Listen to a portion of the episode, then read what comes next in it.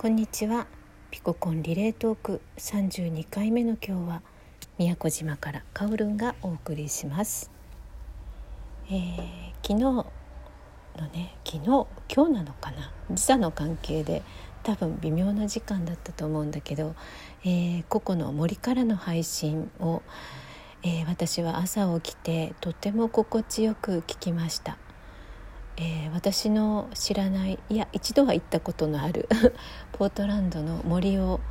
えー、個々にいざなわれて歩いているようなそこから聞こえてくる、えー、川のせせらぎや鳥の声そしてザクザクというここの大地を踏みしめる音を聞きながら私もまるでねポートランドの森の中にいるようなそんな、えー、体験をさせてもらえる配信でした。でその前の、えー、ピナミーの配信では時を貯める生活、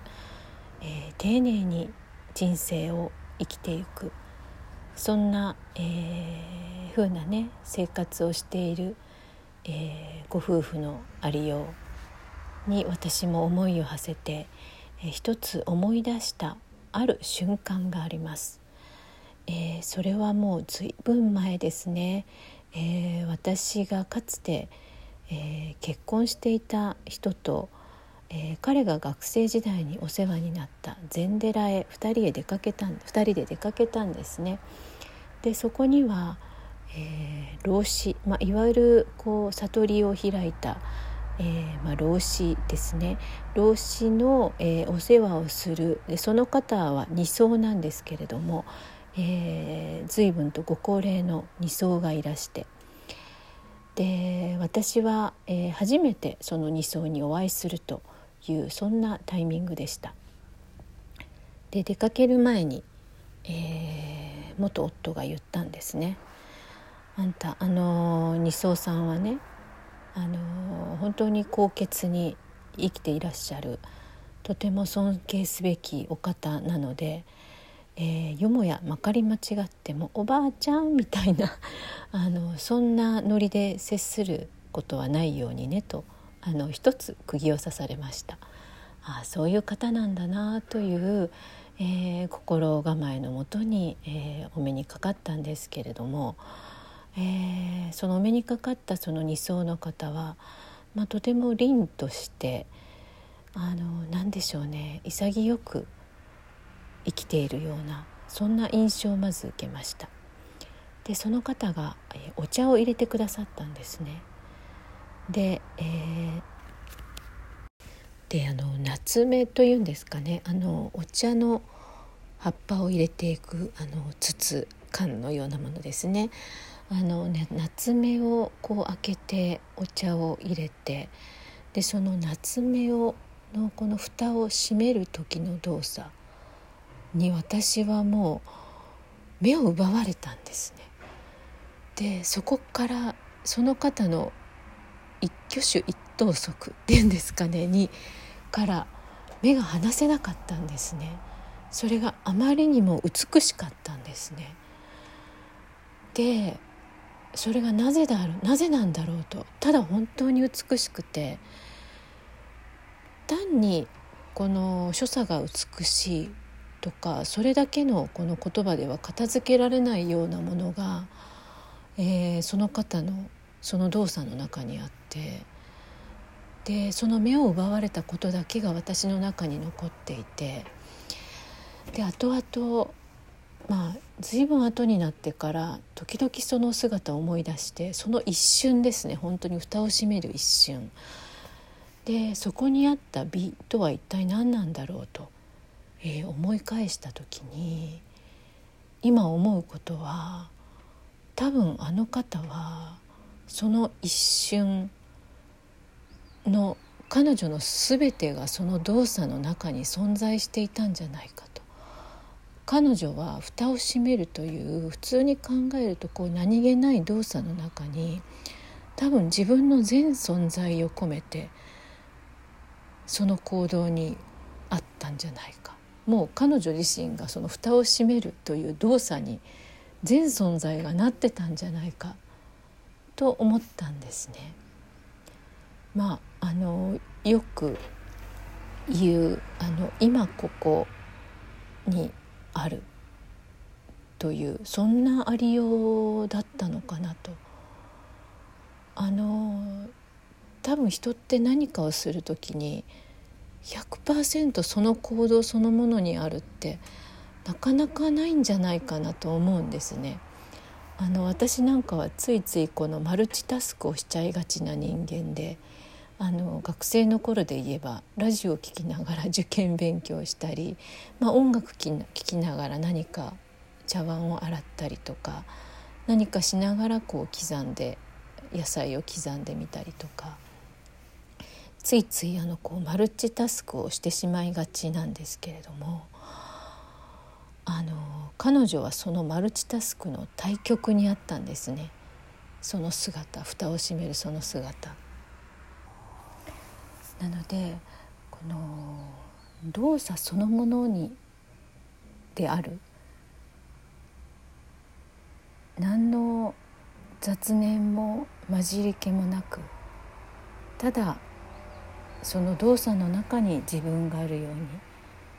蓋を閉めるんだったらふともう蓋を閉めるそのものに自分がなるようななんかそういうものがねそこにあってそれが私の心を捉えずにいられなかったのかなと思いました。あのきっと、まあ、私はね茶道の心得が全くない人間なんだけれどもあのおそらくあの茶の達人というのは何よりもその行為の中にこう没入できる人なのではないかなと思いました。こう雑念がない時というのはひょっとするとその動作の中に、えーと、その、うん、動作以上のものが入らなくなるこの微細な動き揺れがなくなるのではないかなそれがあの本当に真に美しさなんじゃないかなと思いました。そこで今ふと思い出したのがよくあの機能美なんて言いますよね。あのひたすら機能のみを追求して作られたものはその形が結果全ての無駄が取り払われて美しくなる、まあ、それが人をこう引きつけずにはいられないような、あの美しいものってきっと雑味がないものなのかもしれないなって思いました、えー、今日ねココが聞かせてくれた自然、えー、鳥のさえずりや川のせせらぎ、えー、そこにはきっと雑味がないですよね。まあ、こう聞かせようとかこんな風な流れ動きにしようとかなんかそういうものが一切なくって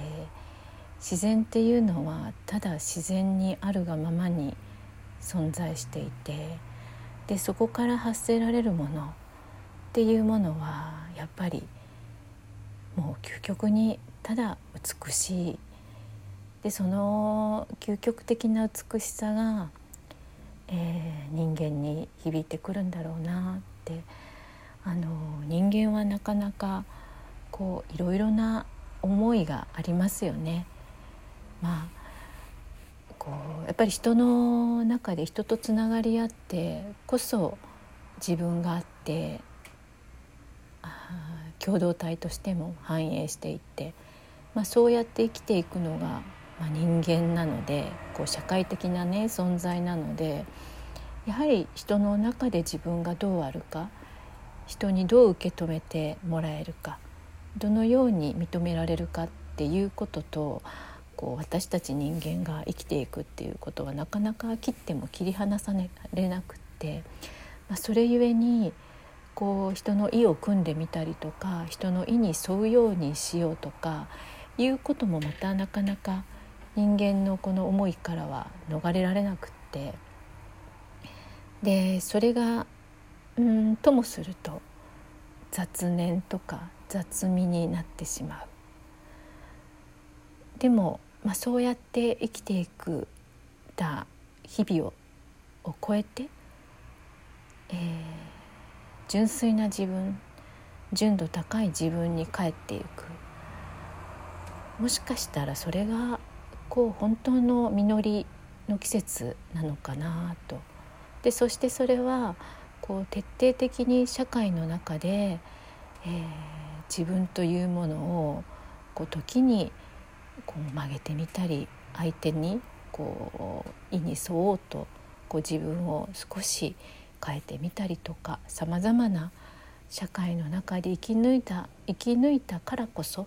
そこを通ったからこそその先に待っている豊かな実りの境地で、えー、そんな風な、えー、生きているありようがね、えー、ピナミーが見た、えご夫婦の姿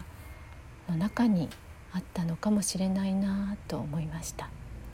そう考えていくと、えー、人はねこう老いていくことを、えー、嘆いたり悲しんだりしがちなんだけれども実はこう若い時には感受することのできないものや本当にそこにある美に気づくことのできないものその目の前にある美に気づき愛おしみ味わっていけるそしてまたその美を生み出していけるそのものになれる、まあ、それが、えー、もしかしたら老境なのかもしれないなと。となるとこうそこにねたどり着くまでの道のりを楽しんでいくのが人生なのかななんて、えー、そんなことをふと思ったりしました。えー、それでは今日の配信は、えー、このくらいにして、え、皆さん良い一日をお過ごしください。